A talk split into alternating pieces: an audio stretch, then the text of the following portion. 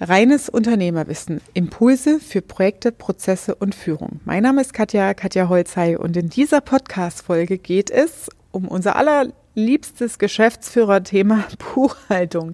Wie du diesen Zeitfresser möglichst einfach für dich strukturiert bekommst, erfährst du in dieser Folge. Also bleib dran und verschaff dir Freiheit durch reines Unternehmerwissen.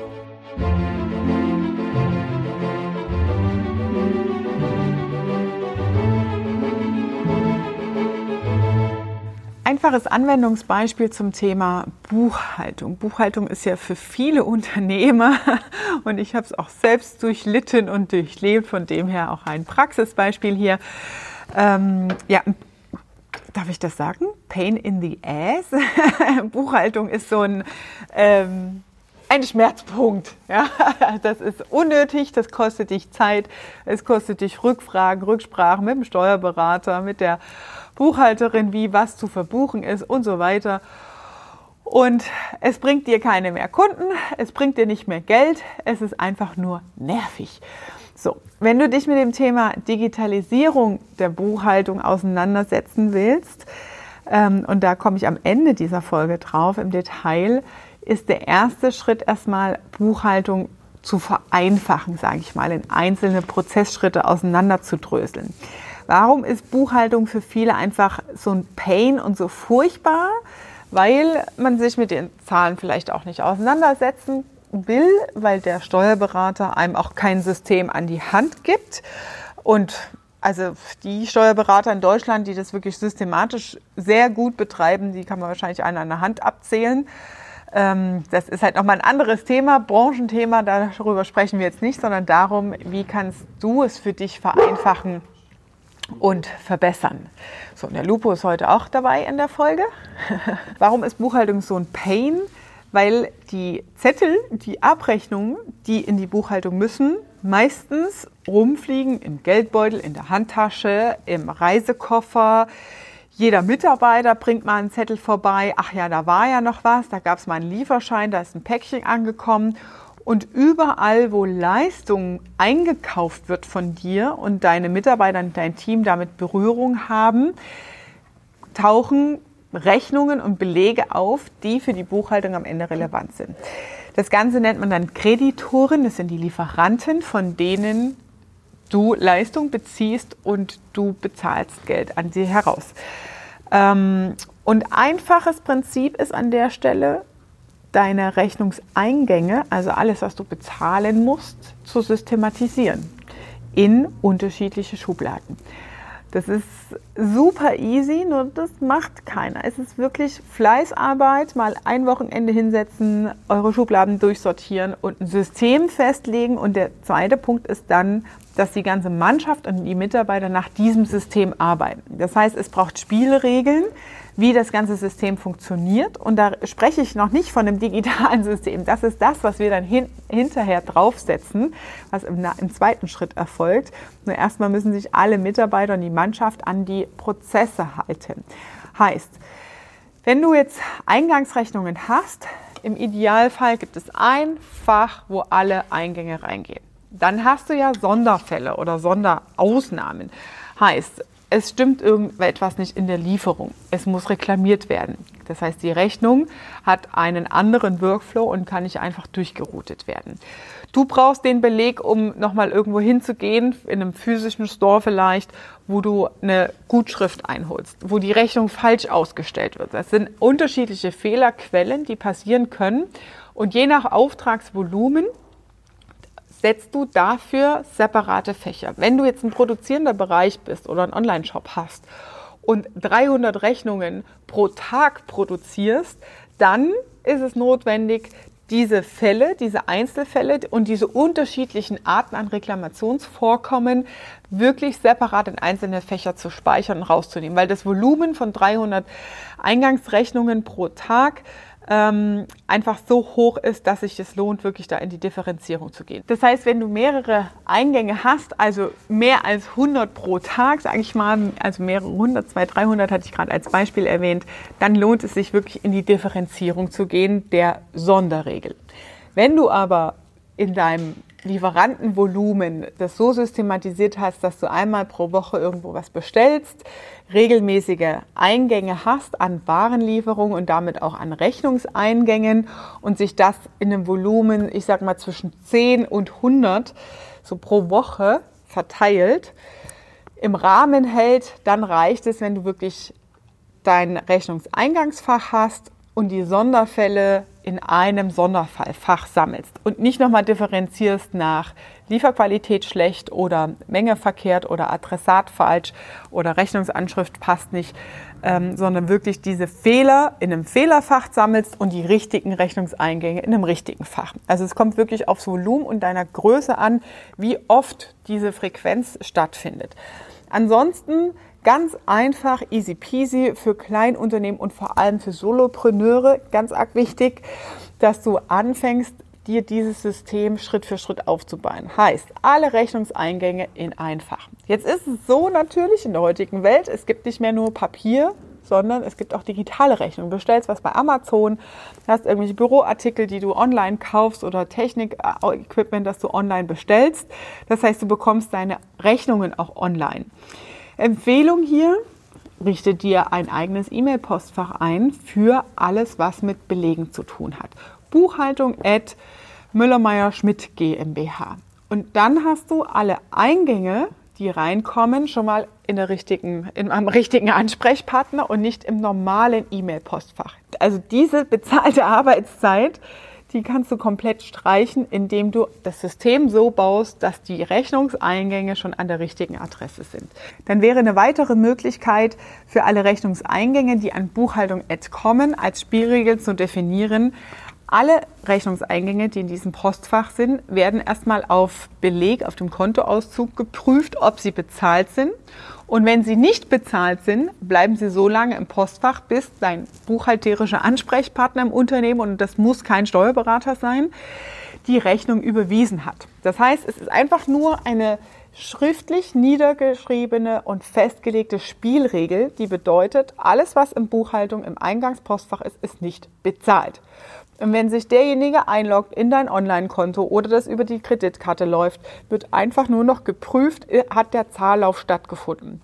Wenn bezahlt wurde, werden die Belege in einem Ordner, also äquivalent zu dem physischen Postfach, abgespeichert. Heißt, du hast ein physisches Postcard, wo die Papierbelege, deine Rechnungen, wenn du in einer, ähm, im Restaurantbetrieb warst, Bewirtungsbelege, alles, was auf Papierbelegen kommt, wird physisch an einer Stelle gesammelt und alles, was digital kommt, wird an einer Stelle gesammelt. Und so hast du schon mal viel einfacher, wenn du deinen Monatsabschluss machst, dass du nicht irgendwie rumrennen musst und alle Belege suchst und das, was das Schlimmste ist, was passiert ist, ach Gott, hier habe ich noch einen Beleg gefunden, das ist aber jetzt schon zwei Monate her. So, das heißt, deine Buchhaltung passt nie und deine Zahlen sind auch nie richtig sondern es ist eine Systematik, sind Spielregeln, die im Team etabliert sind. Jeder hat sich dran zu halten und jeder Beleg kommt immer ins richtige Postfach. So, das waren die Thema Rechnungseingänge, Kreditoren für Lieferanten. Das Gleiche spiegelst du für deine Debitoren, das heißt, das sind deine Kundenrechnungen. Heißt, deine ganzen Rechnungsausgänge speicherst du halt in einem Laufwerk, in einer, in einem, in einer Systematik, entweder von A bis Z. Das kommt natürlich immer darauf an, wie viel Stammkundengeschäft du hast, ähm, ob du im produzierenden Bereich bist oder im Dienstleistungsbereich oder du speicherst es halt nach Monaten, Januar bis Dezember ab und speicherst dann in diese Monate rein. Und wir reden jetzt noch nicht von der Software. Ja? Das ist einfach mal grundlegend die Prozesse aufzuräumen, dass die Buchhaltung und Monatsabschluss deutlich einfacher für dich wird. Denn dann kannst du auf Knopfdruck innerhalb von 30 Minuten deine Monatsbuchhaltung abschließen. Weil das Einzige, was dann passiert ist, du öffnest eine E-Mail an den Steuerberater, sagst Anhänge, alles, was in diesem Postverrechnungseingänge ist für den Monat, hochladen, raus an den Steuerberater, fertig. Eine weitere E-Mail an den Steuerberater mit allen Rechnungsausgängen, was gebucht wurde in diesem Monat, was gekauft wurde und bestellt wurde bei dir und fertig. Komplexer wird es dann natürlich, wenn du noch Kreditkartenbuchungen hast. Aber auch da kannst du Spielregeln vereinbaren, sagen, welche Arten von Belegen oder welche Arten von Kosten laufen auf welche Kreditkarte. Ja, ich habe zum Beispiel für Facebook eine extra Kreditkarte, für die Reisekosten eine extra Kreditkarte und für alle sonstigen so Amazon-Geschichten und sowas eine extra Kreditkarte. Das heißt, die Arten, die Kostenarten sind schon auf der Kreditkarte getrennt, sodass das, was dann in der Abrechnung hinten raus sortiert wird, viel einfacher zuordnenbar ist und du dann die Abrechnung mit der Kreditkartenabrechnung und den jeweilig dazugehörigen Belegen einfach durchschieben kannst. Also überleg dir deine Buchhaltungsstruktur und im zweiten Schritt ist es dann nur noch die Anwendung eines digital, einer digitalen Software für deine Buchhaltung. Und da kannst du dann halt immer überlegen, wie komplex will ich das Ganze stricken und auf welche Ecke fange ich an? Fange ich bei den Rechnungsausgängen an, also alles, was du an Kunden schickst, über eine Software laufen lassen, dass es quasi automatisch über ein System eine Rechnungsnummer vergeben wird, dein Adresskopf, Briefkopf, alles und so weiter, deine Produktbeschreibung automatisiert rausgeht. Das ist das eine. Oder willst du die Eingänge digitalisieren?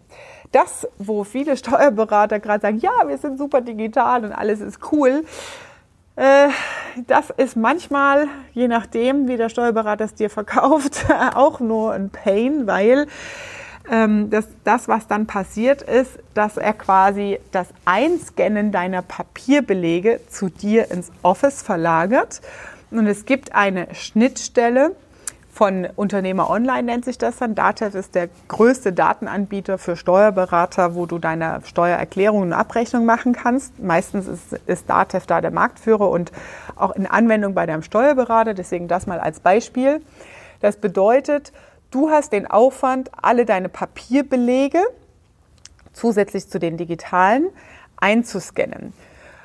Wichtig ist dabei aber, dass dein Scanner eine OCR-Erkennung hat. OCR ist die Abkürzung dafür, dass der Scanner den kompletten Text mitlesen kann, den Text komplett mit digitalisiert und dadurch die Software von Datev die Daten einfach nur abgleicht und nach Ähnlichkeiten sucht. Das heißt, der Betrag, der auf dem Konto gebucht wurde, wird gesucht in den Dokumenten nach der gleichen Zahl, die auf dieser Rechnung steht. Und damit werden die Buchungen zusammengeführt in einem Buchungssatz automatisch, ohne dass eine Person hinten dran sitzen muss und Buchungssätze wirklich einzeln bucht. Haken an der Stelle ist natürlich, wenn du eine Bezahlung hast, beispielsweise Metro, und du kaufst noch ein, zwei, drei private Sachen, dann hast du kompletten Rechnungsbetrag drauf, aber es ist nicht der, der anzurechnen ist bei dir im Unternehmen, den du ansetzen kannst. Die Beträge unterscheiden sich, dann braucht es halt nochmal eine manuelle Nacharbeit. Haken an der Stelle ist halt, dass du auch wieder die Arbeit bei dir im Unternehmen hast, diese Belege zu digitalisieren. Deswegen ist es einfacher, wenn du deine eigene Software hast, wo diese Vorbereitung der Buchungssätze für Datev bereits passiert. Weil das, was dich Nerven und Zeit kostet, ist, wenn du zwei, drei Monate rückwärts in deiner Buchhaltung Fragen von deinem Steuerberater beantworten musst. Ja, da habe ich einen Beleg, so und so. Ähm, wie war das da nochmal, als Sie da in der Metro eingekauft haben? Welchen Betrag soll ich denn da jetzt nehmen? Oder ähm, das kann man aber nicht ansetzen, das passt nicht auf die Kostenstelle, so und so. Wie soll ich das ganze Ding lösen? Und du bekommst dann immer zeitversetzt, so zwei Monaten rückwärts, ständig irgendwelche Rückfragen im Detail deiner Buchhaltung. Das nervt einfach nur. Deswegen schau einfach, dass du deine Ausgänge, deine Eingänge in einer eigenen Software für dich einfach lösen kannst nach diesem System und damit Datenpakete vorgefertigt, korrekt und richtig und vollständig an den Steuerberater bzw. an die DATEV-Schnittstelle übergibst. Ja? Weil ähm, alles andere ist wirklich Aufwand. Wie gesagt, die Vorbereitung dazu ist deine Rechnungseingänge, die Rechnungsausgänge, deine digitalen Kreditkartenbelege und so weiter erstmal zu systematisieren und zu sortieren und dann zu überlegen, an welcher Stelle habe ich den größeren Hebel, das zu automatisieren. Wichtig ist, wie gesagt, die Spielregeln dazu dass klar ist, in den, auch in den E-Mail-Postfächern, du wirst ja auch eine Telekom-Rechnung haben oder Handy-Rechnungen irgendwo haben, Datenvolumen, Datenspeicher nutzen. Das sind alles Dinge, die meistens heute sogar mit einem eigenen Kunden-Login passieren. Das heißt, du kriegst noch nicht mal ein PDF geschickt, sondern musst dich einloggen in den Account, das Ding runterladen und dann wieder abspeichern für den Steuerberater. Guck, dass dieses Vorgehen einfach systemisch aufgebaut werden kann. Bei mir ist es wirklich so im Unternehmen, es ist so standardisiert, dass egal welcher Mitarbeiter krank ist, wer nicht da ist, jeder ist in der Lage, in einer halben Stunde unsere Monatsbuchhaltung rauszuschicken, abzugeben, sodass es richtig passt. Und das ist natürlich das Ziel für dich als Unternehmer in diesen nicht wertschöpfenden Tätigkeiten, so viel Zeit wie möglich zu sparen und das möglichst digital, automatisiert, vereinfacht abzufahren. Wir müssen es machen. Wir sind in Deutschland. Wir sind nicht in Dubai, wo Belege egal sind. Wir sind in Deutschland. Wir müssen Steuern zahlen und erfasst werden. Die müssen auch richtig erfasst werden. Und deswegen guck, dass du das, diese Unterstützungsprozesse auf einen minimalen Anteil runterfährst, sodass du als Chef Zeit hast, dich um die richtigen Dinge zu kümmern. Und das war jetzt ein Beispiel zum Thema digitale Anwendung, ohne über deine Leistung, dein Produktportfolio, dein Service oder dein Geschäftsmodell zu sprechen. Und wichtig ist wirklich, dass ihr euch als Unternehmer mit diesen Anwendungsbeispielen auseinandersetzt und lernt, wie die Systeme funktionieren, weil daraus könnt ihr einiges für euch auch für die Weiterentwicklung euer, eures Geschäftsmodells ableiten und ihr seid up to date. Und das ist das Wichtigste, um die nächsten zehn Jahre zumindest mal am Markt geschäftlich überleben zu können. Das war deine Dosis reines Unternehmerwissen für heute. Wenn dir diese Podcast-Folge gefallen hat, dann solltest du unbedingt nach rechts und links die Folgen davor und danach schauen, wo es um das Thema Digitalisierung für analoge Geschäftsmodelle geht. Da stelle ich unterschiedliche Inhalte vor, wie du Digitalisierung für dich im Unternehmen anfangen, starten kannst und dich dem Thema nach und nach nähern kannst, selbst wenn du noch ein analoges Geschäftsmodell hast. Ich freue mich, dich auch beim nächsten Mal wieder zu hören. Liebe Grüße, deine Katja.